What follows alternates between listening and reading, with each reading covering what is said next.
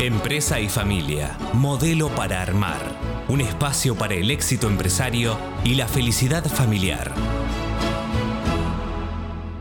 Hola, soy Leonardo Glickin y hoy vamos a hablar de las generaciones y su gestión en la empresa de familia. ¿Cómo ocurre la conformación de una empresa de familia? A veces alguien empieza solo y sea que tiene una buena idea, que tiene un contrato en particular o que está desesperado porque no consigue trabajo, pero lo cierto es que empieza a desarrollar algo, lo empieza a desarrollar sistemáticamente, eso empieza a darle algún resultado y cuando mira para atrás se da cuenta de que en realidad tiene la semilla de una empresa. A veces esa persona comienza sola, a veces con un socio familiar, en algunos casos con socios no familiares, con su cónyuge. Lo cierto es que transcurre el tiempo y en algún momento se incorporan algunos hijos o todos los hijos a trabajar en la empresa. Y ahí hay que preguntarse, ¿hay una verdadera vocación para que participen los hijos? ¿O a los hijos se los va incorporando porque están sin trabajo, entonces más vale que se dediquen a algo porque no tienen ganas de estudiar? A partir de ahí,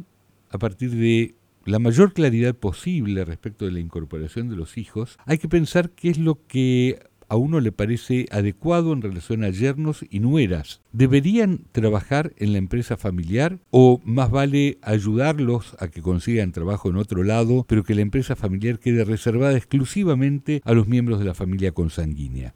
Estas son decisiones que cada cual puede tomar según su mejor criterio, pero lo importante también en este caso es que el criterio esté claro. Yo siempre señalo que para cada uno de los hijos su respectiva pareja es la persona más querida.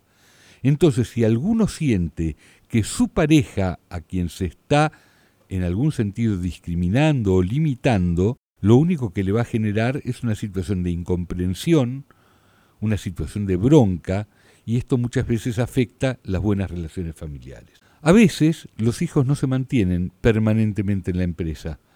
Se pueden ir de un portazo o se pueden ir de la mejor manera, porque tienen otro proyecto, porque quieren mudarse, porque quieren hacer algo que sea propio de ellos.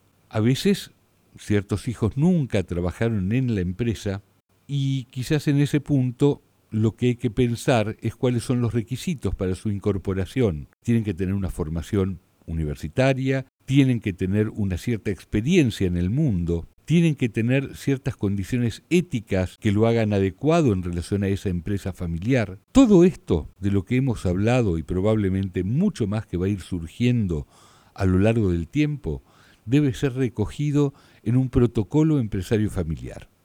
Tenemos que entender al protocolo como un acuerdo que tiene valor moral y valor legal y que permite a las familias empresarias establecer las pautas en función de las cuales la continuidad de la empresa va a ser posible en el marco de un verdadero acuerdo familiar.